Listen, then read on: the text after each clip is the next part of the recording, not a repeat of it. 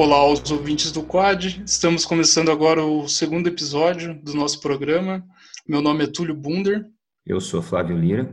Bom, hoje então a gente vai ter o grande prazer de conversar com o professor Igor Fuser, que é professor do curso de Relações Internacionais e também da pós-graduação em Economia Política Mundial na Universidade Federal do ABC.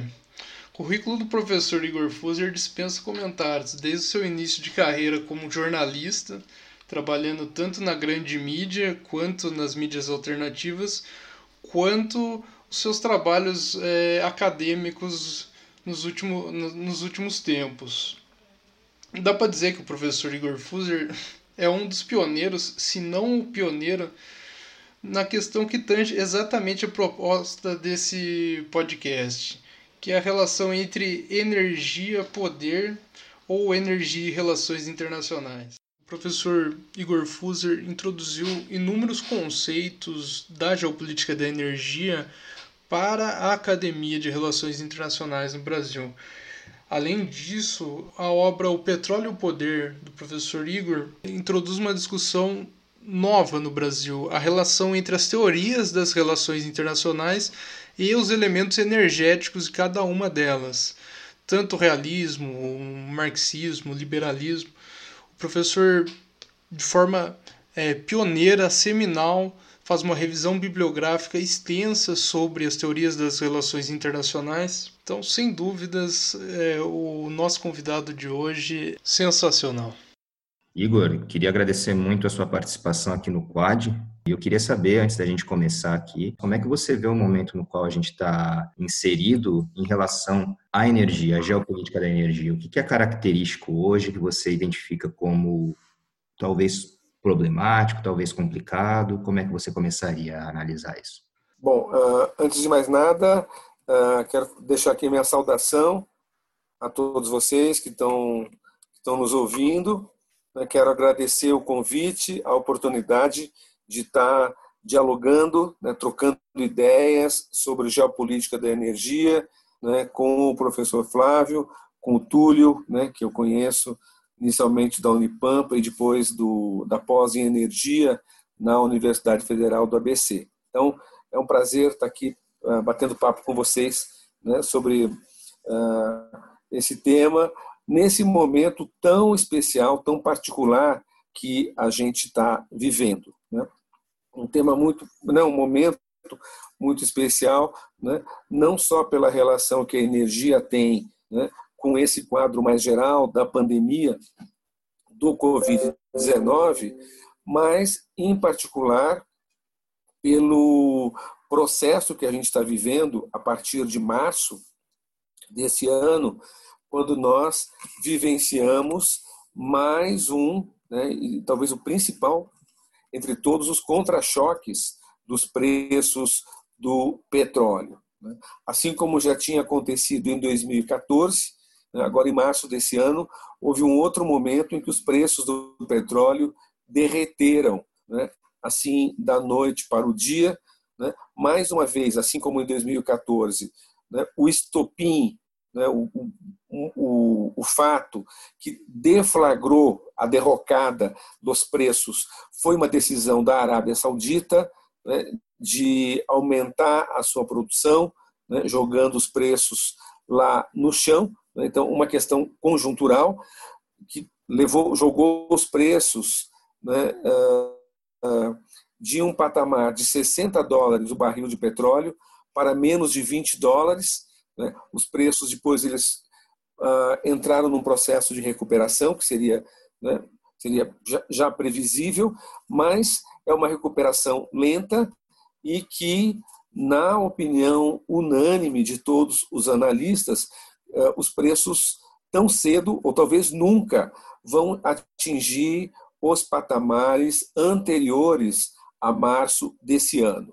Né? Atualmente, né, passados aí mais de dois meses, nós temos o preço do petróleo, o barril de petróleo, cotação de hoje, 36 dólares, o petróleo WTI, que é comercializado nos Estados Unidos, e 38 dólares o barril do Brent, que é o petróleo comercializado na Europa. Né? O mais importante é isso, que não se trata simplesmente né, de uma variação conjuntural, né, o preço do petróleo, ele, se a gente olha historicamente, ele parece uma montanha russa, né, com altas e baixas né, bastante abruptas em certos momentos, né, mas, ao que tudo indica, nós estamos num, num, num momento de mudança estrutural do cenário de energia. Né, um momento em que todas as previsões anteriores elas estão sendo desmentidas pelos fatos, né?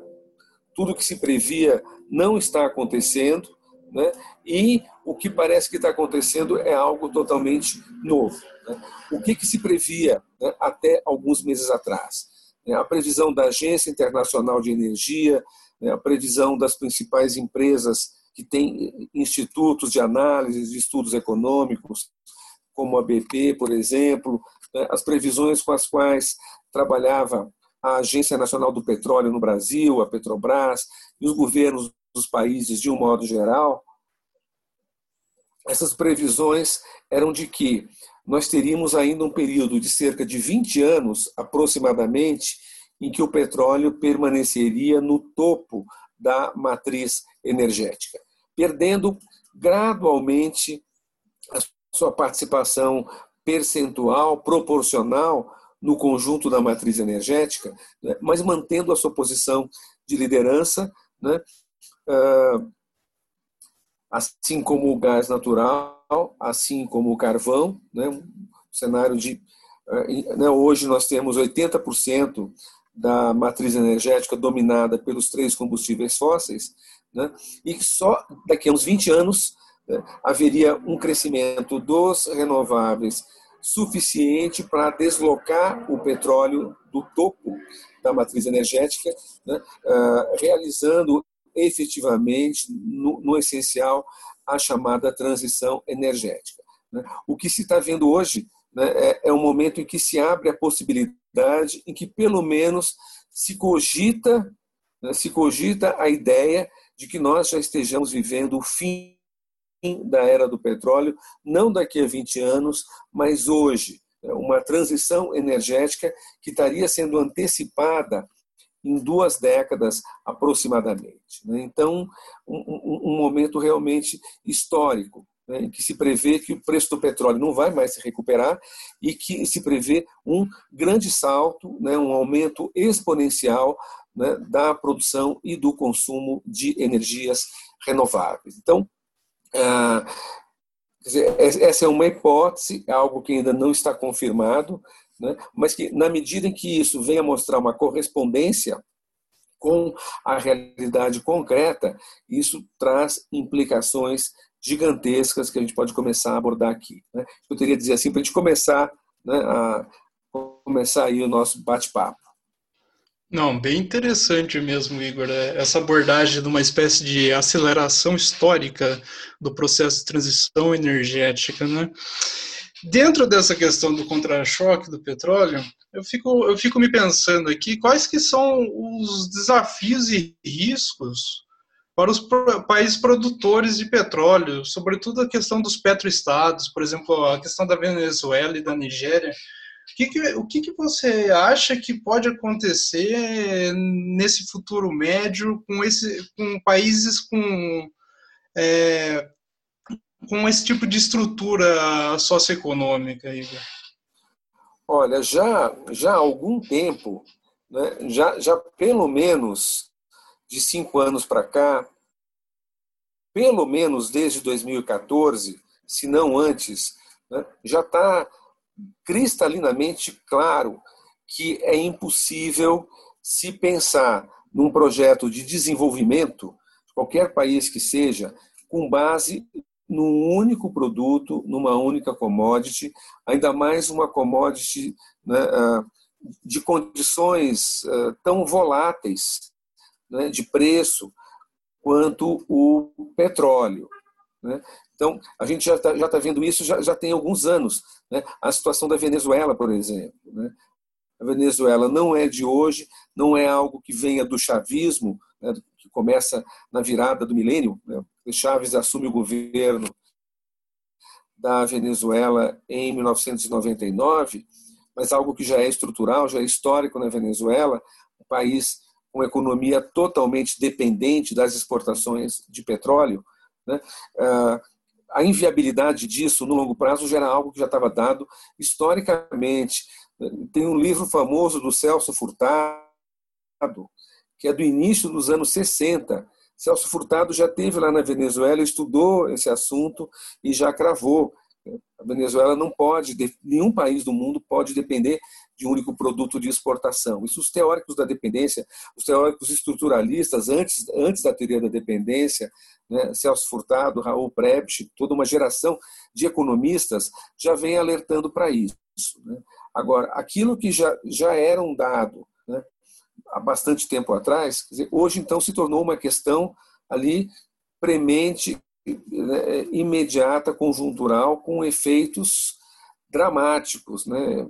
Efeitos realmente drásticos na situação econômica. Países como a Venezuela, que vocês mencionaram, como a Nigéria, né? mesmo países como a Rússia, que não é exatamente um petroestado, né? a Rússia é um país que tem uma indústria bastante diversificada, uma indústria que é competitiva, que é de ponta em alguns setores, como aeroespacial, por exemplo, a indústria militar, né, na, russa, mas ah, né, quer dizer, mesmo a Rússia ela vai né, ela se vê numa situação difícil com o declínio dos preços do petróleo, que vão se refletir, também estão se refletindo no declínio não tão acentuado, mas também significativo, dos preços do gás natural. Né. Então, a necessidade da diversificação da economia né, é algo que está bastante presente. Aliás, algo que está dado não só pela questão da energia, dos preços do petróleo, mas uma série de outros uh, elementos da atual conjuntura econômica. Né? Uma coisa que a gente pode uh, tirar como lição né, uh, do contexto econômico que a gente está vivendo nesse período do Covid-19 é a importância da indústria. Aquele modismo que vem da virada do século, da euforia né, que se criou com a globalização neoliberal, das cadeias produtivas globais, né, da ideia de que países, eh, de que os países eh, pudessem tranquilamente desistir da produção né, de bens específicos, de mercadorias industrializadas, manufaturadas específicas e se especializar apenas numa etapa da cadeia produtiva, ou então, como na América Latina, se especializar na produção de commodities, commodities agrícolas ou minerais, né? não apenas o petróleo, mas também a soja, mas também o cobre, mas também minério de ferro, né? uma série de outros produtos. Ah, isso hoje mostra né, a fragilidade né, de qualquer projeto de desenvolvimento assentado nessas bases, em que está bastante claro que é necessário haver, no mínimo, uma correção de curso na globalização. Né? Então, ah, os países do mundo inteiro, sobretudo os países mais desenvolvidos, estão se voltando mais para dentro. Né? E, o que se coloca para países como o Brasil, países semi-periféricos e periféricos, é se dar mais importância aos elementos endógenos da economia, das estratégias econômicas mesmo, tanto nos países mais desenvolvidos, mais industrializados, quanto nos países da periferia ou da semi-periferia, como o Brasil. Né?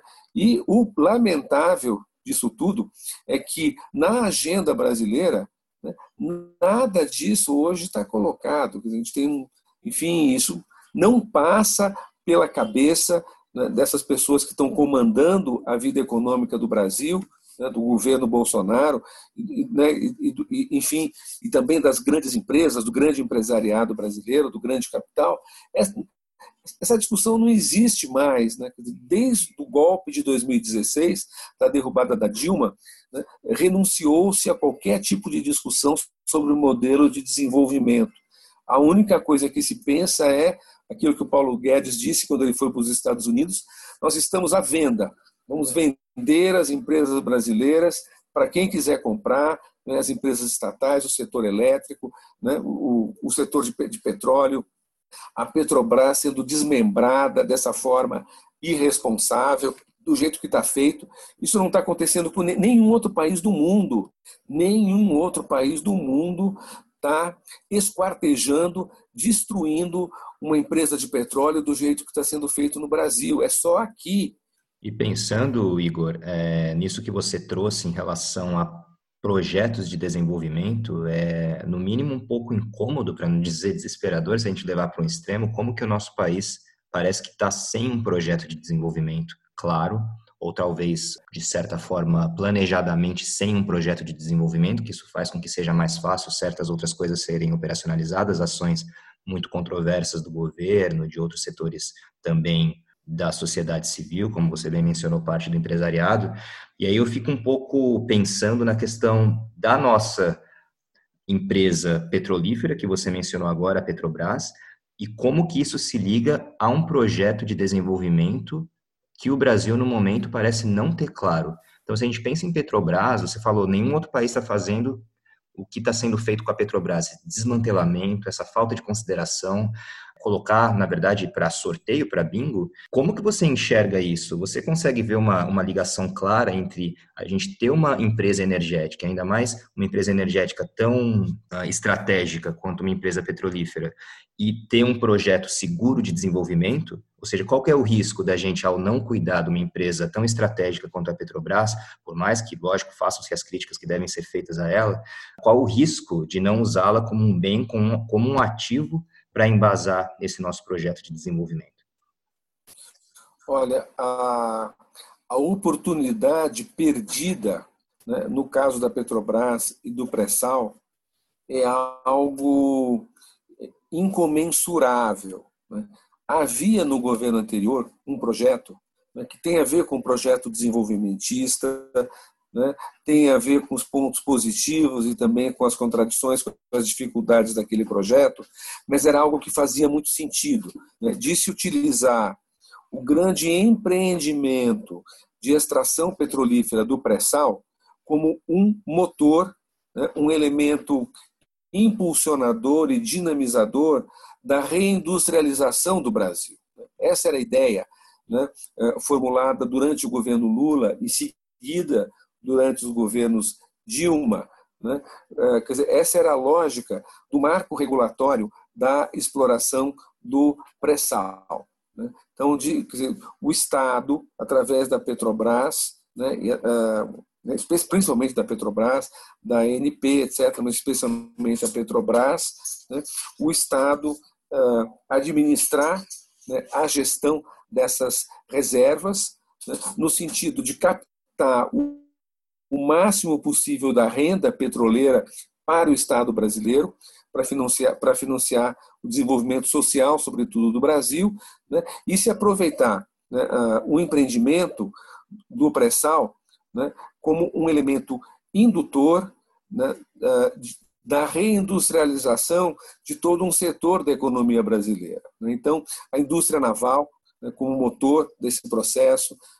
De tal maneira que a construção das plataformas, a construção das sondas, a construção dos navios né? e de um, uma infinidade de itens de alta tecnologia né?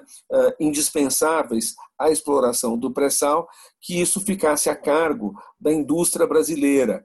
Né? Quando se fala da indústria brasileira, não estava se falando simplesmente da indústria de capital nacional, né, mas conforme os termos da própria Constituição brasileira, qualquer empresa instalada no Brasil, ainda que de capital estrangeiro, passa do ponto de vista jurídico a ser considerada uma indústria brasileira. Né?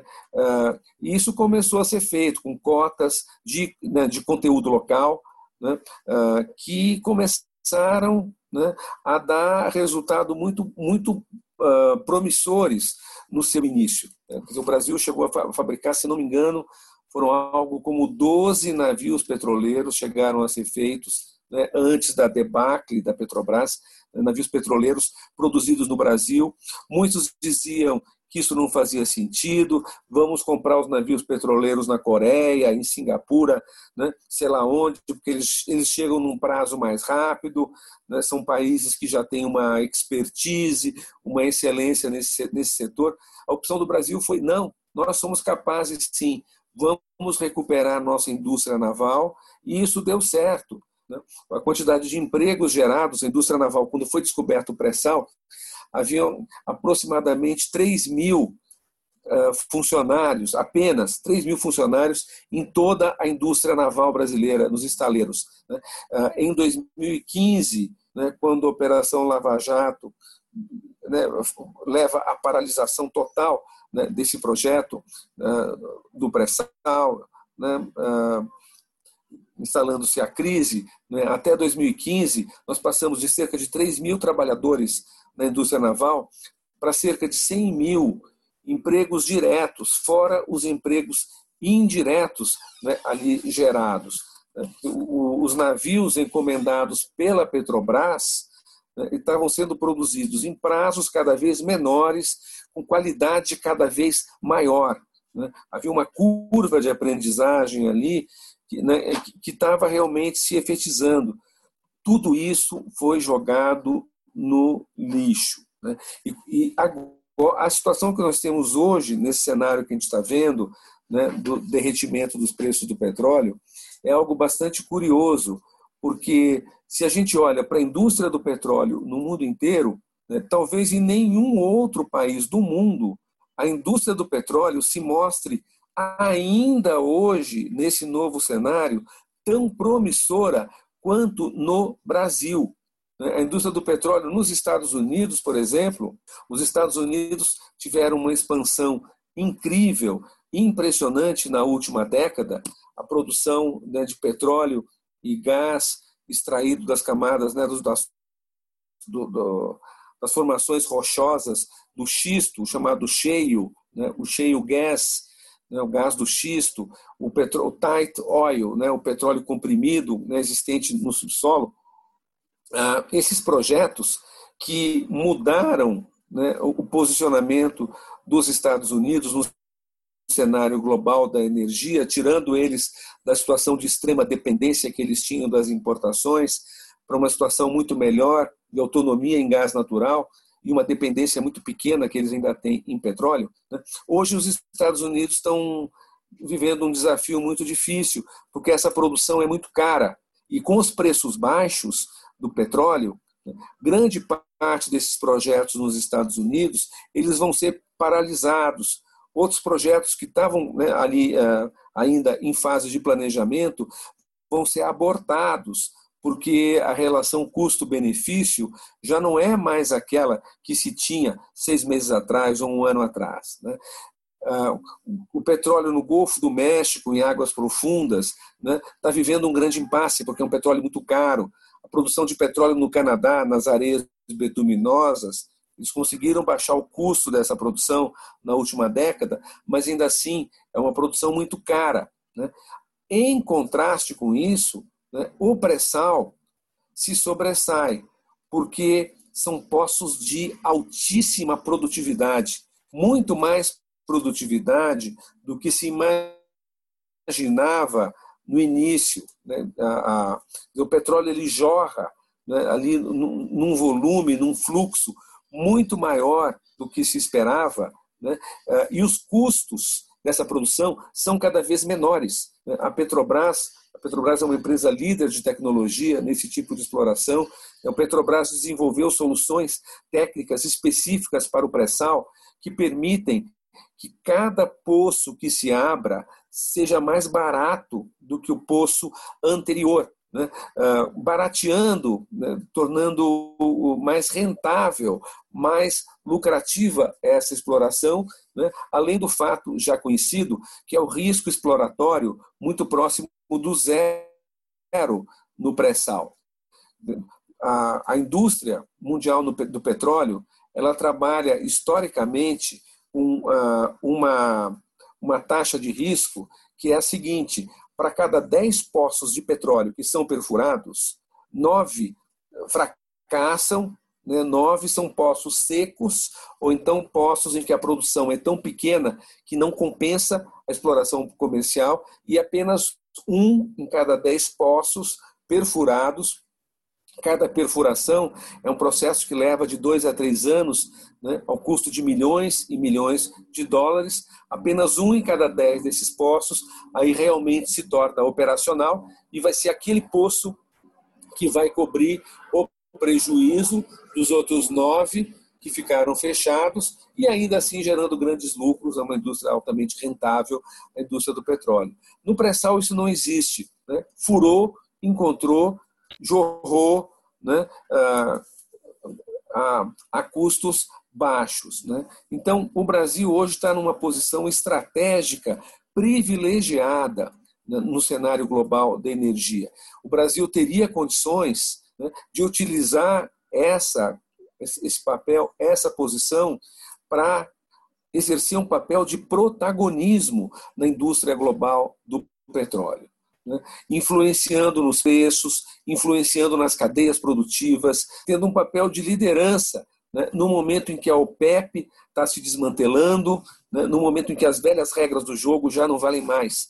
O financiamento para os projetos de exploração de petróleo está desaparecendo, que a incerteza né, no setor se torna a regra. Né? Uh, nesse cenário, a Petrobras poderia se sobressair, mas não. Né? Estamos aí, uh, enfim, uh, leiloando né, os blocos de petróleo que já existem, aqueles blocos que, já, que estavam na mão da Petrobras, inclusive vários deles estão sendo vendidos, não são só os leilões do petróleo, né, mas é também ali um processo de alienação né, intenso praticado ali pela Petrobras, né, e que está sendo feito de uma forma assim uh, completamente nefasta para os interesses brasileiros. Para vocês terem uma ideia, né, neste momento, nesse exato momento, né, uh, nós estamos correndo o risco de vivermos uma etapa ainda mais grave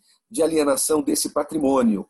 As empresas transnacionais, através dos seus representantes no Brasil, eu li duas semanas atrás uma entrevista com o presidente da Shell brasileira, li também artigos né, de um, um colunista famoso nos jornais, que é na prática um porta-voz, na prática, embora seja brasileiro, ele é um lobista das empresas estrangeiras. O que, que esses personagens estão defendendo? a retomada, o reinício dos leilões de blocos de petróleo. Vou né, manter os leilões de bloco do petróleo nesse momento de preços globais aviltados, em que, em que o petróleo não está valendo nada. Então, o Brasil retomar os leilões nesse cenário significaria entregar de bandeja o que resta do pré-sal né, a preço vil né, para setores, né, para empresas estrangeiras. Né. Mais do que isso, estão reivindicando o fim do modelo de partilha, né, aquilo que sobrou ainda do modelo né, do marco regulatório implantado no governo Lula, aprovado em votação no Congresso, etc. Não é simplesmente o governo Lula. Né. O fim do modelo de partilha, o fim do que resta das normas de conteúdo local, ou seja, para liquidar de vez. Né? O, as transnacionais petrolíferas estão aí né, na ofensiva para raspar o fundo do tacho do petróleo brasileiro do pré né? E a gente não tem ainda uma posição clara do governo brasileiro em relação a isso. Algo que, aliás, prejudica os próprios interesses do atual governo porque com todo o entreguismo que caracteriza a política né, que o governo Bolsonaro, e antes do governo Bolsonaro também o governo Temer, tinha em relação ao petróleo, havia pelo menos uma questão pragmática de receber os bônus de assinatura, né, o bônus de entrada que as empresas estrangeiras pagam quando né, arrematam ali algum bloco do pré-sal né, nos leilões que foram realizados. Né? Por mais entreguista que seja algum, um, algum governo, ele gosta de receber dinheiro. Né? Nos termos em que, em que, as transnacionais estão propondo hoje né, a, o, né, a continuidade desse jogo do petróleo, nem isso haveria mais. Então, é, é, é um, dizer, estamos num momento assim, estamos no fundo do poço. né, um momento mais lamentável, é o momento mais escuro dessa noite sombria, né, que é o cenário petrolífero brasileiro. E tendo em vista, então, esse panorama que você traçou, né, tanto em relação ao comportamento das fontes tradicionais, hidrocarbonetos, mercado energético e na geopolítica da energia em um cenário internacional, também a importância disso no Brasil, com o desmantelamento da Petrobras, a maneira como a Petrobras, Petrobras tem sido gerenciada nesses últimos anos. Se a gente pensa em cenários, não só para o Brasil, mas para pensar no mundo de uma maneira mais ampla, o cenário energético você vê alguma tendência aí se materializando nesse momento tão conturbado que a gente está vivendo? Como que você consegue, se você consegue fazer alguma previsão, como que você tem trabalhado com esse tipo de prognóstico? Olha, eu acho que o, grande elemento novo que nós temos, é um elemento que já estava presente né, antes desse contra-choque do petróleo, antes né, desse quadro de emergência sanitária né, ligado à pandemia do Covid-19, né, mas que algo que se, se manifesta de uma forma mais candente é a ideia de, de que está se acelerando a transição energética. Então, eu queria dar aqui alguns elementos que eu consegui sintetizar né, em torno disso. Né?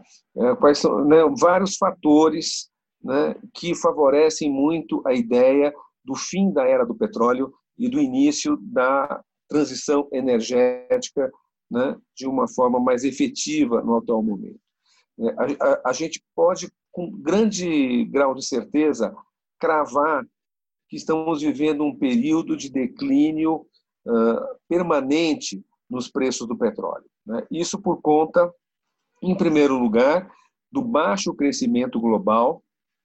Né? Esse ano vai ser catastrófico para a economia global, né, a recessão, né, um, vamos, vamos ter um PIB global negativo, como nós, eh, acho que desde a crise de 29, nunca tivemos, né, algo como um declínio de 6 a 8%, né, crescimento negativo da economia global. Então, um, uma diminuição muito forte da oferta, da, desculpa, da demanda, né, da demanda de petróleo, né, uh, que deve continuar pelos próximos anos. Né, não se sabe quanto tempo, mas não vai ser de uma hora para outra e teremos uma recuperação da economia global.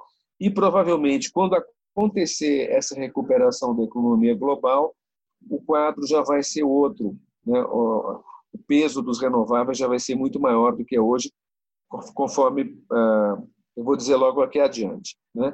E, por outro lado, nós temos um aumento muito forte da oferta de petróleo no mercado, né? com né, novos países produtores né, ou produtores né, aumentando muito a sua participação.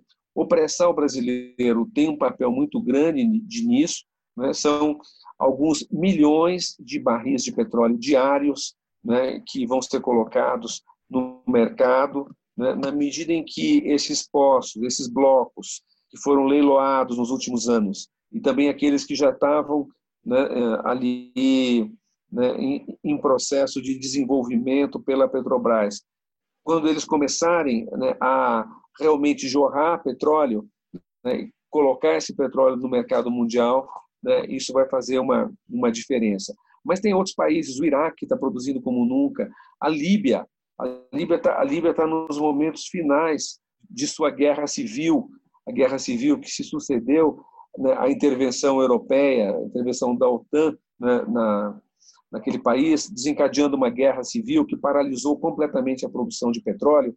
Essa guerra civil está tá, tá chegando a um desenlace. Né, aquele setor que é apoiado pela OTAN, enfim, pelos europeus, pelos Estados Unidos, etc., finalmente está conseguindo derrotar os seus rivais, né, e, em consequência disso, a Líbia caminha para uma normalização da sua produção. O aumento da produção no Canadá, o aumento que eu já mencionei da produção nos Estados Unidos, tudo isso né, aumenta a oferta de petróleo, né, uh, desequilibrando a relação né, oferta e demanda, né, uh, de tal maneira que está sobrando petróleo no mundo. A situação do petróleo hoje é de abundância né, o que leva né, a preços estruturalmente baixos. Mas tem outros fatores também estruturais que estão se esboçando no atual momento. Né? O, o setor de transportes, né, que na economia é aquele setor, eh, eh, por excelência, em que o petróleo é essencial, né? Atualmente, 95% dos transportes no mundo há derivados de petróleo. O setor de transportes está em crise, evidentemente, por conta da pandemia, né? e todas as previsões são de que esse setor nunca vai voltar aos patamares anteriores, aos patamares do ano passado. Né? O comércio exterior tende a ser reconfigurado, né, com uma correção de curso na globalização em que os países vão procurar cadeias produtivas numa escala geográfica mais restrita, né? uma retomada da ideia do desenvolvimento endógeno, né? de internalizar dentro dos próprios países né? uh, certas indústrias ou né? uh, substituir uma globalização irrestrita por processos de regionalização. Né? Tem um setor como o turismo, por exemplo. O turismo entrou em colapso nesse ano, é claro que quando a pandemia passar, né, na medida que ela passe, o turismo vai se reerguer, mas né, uma coisa é certa: o turismo nunca mais vai voltar a ser o que ele era até um ano atrás. Né? Não há como. Né? O, a devastação né, que essa crise está provocando no setor de turismo né, é algo que não se consegue imaginar uma recuperação num horizonte previsível. Né? Então, tudo isso vai afetar o setor de transportes, mas não é só isso. Dizer, é, esse cenário de pandemia ele está ali acelerando e intensificando né, uma tendência que já vinha de antes né, é, de maior participação das atividades remotas, das atividades movidas à internet na vida econômica e na vida social no seu conjunto. Então, nós, né, nós já estamos vendo e veremos cada vez mais né, uma, uh, um alastramento, uma intensificação, uma ampliação né, em grande escala do trabalho remoto. Né, pessoas trabalhando em casa, uma parte do tempo em casa, pelo menos, o ensino à distância, as teleconferências, isso que nós estamos fazendo aqui, até alguns anos atrás só se fazia fisicamente, agora cada vez mais está se fazendo dessa forma. Né? As, o e-commerce, as compras pela internet, né? as compras internet, pela internet elas dispararam em função das quarentenas, né? mesmo quando né, o comércio for reaberto, quando a vida for se normalizando de alguma maneira, muitas coisas que eram, né, muitas, uh, muitos mercados que antes funcionavam basicamente pelas transações físicas, vão continuar funcionando em grande e cada vez maior escala pela internet. Nós teremos menos deslocamentos físicos. Né? Não só o comércio uh, de longa distância, né, das, enfim, do, do, comércio exterior, de importação e, e exportação, mas menores deslocamentos físicos em geral, menor uso dos automóveis particulares, menos viagens internacionais e assim por diante. Né? Então, tudo isso, tudo isso vai significar o quê? Menos consumo de derivados de petróleo. Em compensação, maior consumo de eletricidade. E o que, que acontece? A eletricidade né, ela não depende de combustíveis fósseis da mesma forma como os transportes dependem de combustíveis fósseis. Né? Na, na, na eletricidade, é muito mais fácil se descarbonizar a geração de energia. Né? É para é para a eletricidade que se voltam as novas renováveis, eólica, solar. É, é, é, na eletricidade que pode se aproveitar o potencial da energia nuclear. O gás natural, sim, ele vai ter um papel ainda como combustível ponte, mas o petróleo e o carvão eles podem ser substituídos com muita facilidade na geração elétrica. Então, tudo isso né, aponta para um cenário muito positivo, de menos, menos emissões de CO2, menos consumo de derivados de petróleo, antecipando o que se imaginava uh, como o fim da era do petróleo né, e uh, a era, então, dos combustíveis, né, das fontes de energia, melhor dizendo, de baixo carbono. Né? Tudo isso associado com avanços tecnológicos, com a disseminação do carro elétrico, com a construção de baterias mais eficientes, de, uh, com avanços tecnológicos também na energia eólica e na energia solar, tornando uh, essas fontes de energia cada vez mais eficientes, né? uh, cada vez mais produtivas, né? enfim, mais eficazes na relação de custo-benefício. Então, é um momento de grandes, de grandes mudanças e, e esses fatores todos convergem para a perda da importância relativa do petróleo. Algo que muitos analistas já vinham dizendo, agora vai se colocar com mais força, que é a dificuldade do setor de petróleo encontrar as fontes de financiamento necessárias para novos projetos. Uh, o setor do petróleo hoje ele está marcado pela incerteza, incerteza que sempre existiu, mas a incerteza nunca foi tão grande quanto hoje. Ora, se existe algo que os investidores temem mais do que tudo é o risco, né? a incerteza. E o setor do petróleo ele, ele não é mais movido pelo capital, uh, capital de giro, capital disponível das grandes empresas petrolíferas. As grandes empresas petrolíferas elas dependem do setor financeiro e o setor financeiro ele está cada vez menos disposto a investir num setor cercado de tantas incertezas, com o preço tão volátil como está se mostrando o setor de petróleo. Então, é possível que o petróleo entre num processo ali né, de, de declínio muito forte, não pela escassez, evidentemente, mas pela incapacidade de obter financiamento para novos investimentos. Então, é, né, é, é, é, um cenário ali de grandes mudanças. É claro que a incerteza também existe do outro lado. Né? O desenvolvimento das novas renováveis também, vai, né, também depende do setor financeiro, também depende desses investimentos. Será que esses investimentos vão ser feitos numa situação de crise econômica global? Essa é uma pergunta para ser respondida.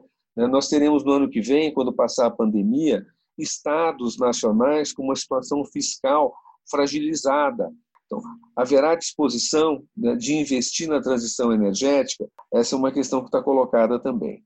Então, espero ter conseguido dar uma visão aí mais, mais ou menos geral desses fatores todos que estão aí presentes e que são muito, são muito novos. Né? Então, é um quadro ainda que realmente não está muito claro mas a gente consegue, no meio dessa bruma, vislumbrar ali certas tendências, um pouco o que eu tentei fazer aqui nesse esboço de análise.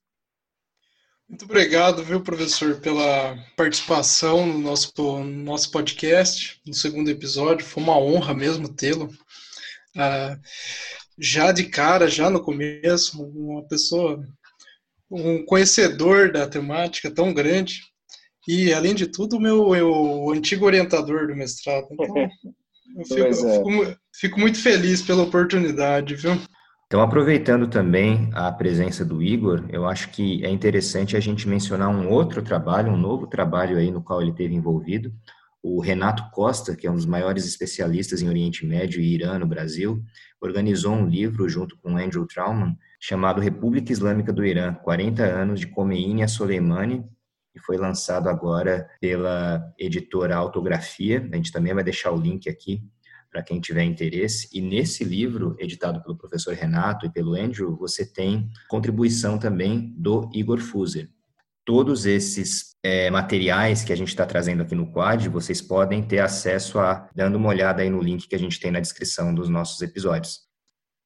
Vocês podem me considerar um apoiador né? mais do que um simpatizante, é, ali alguém que vai estar sempre disposto a ajudar, colaborar com esse podcast de vocês, essa iniciativa tão importante.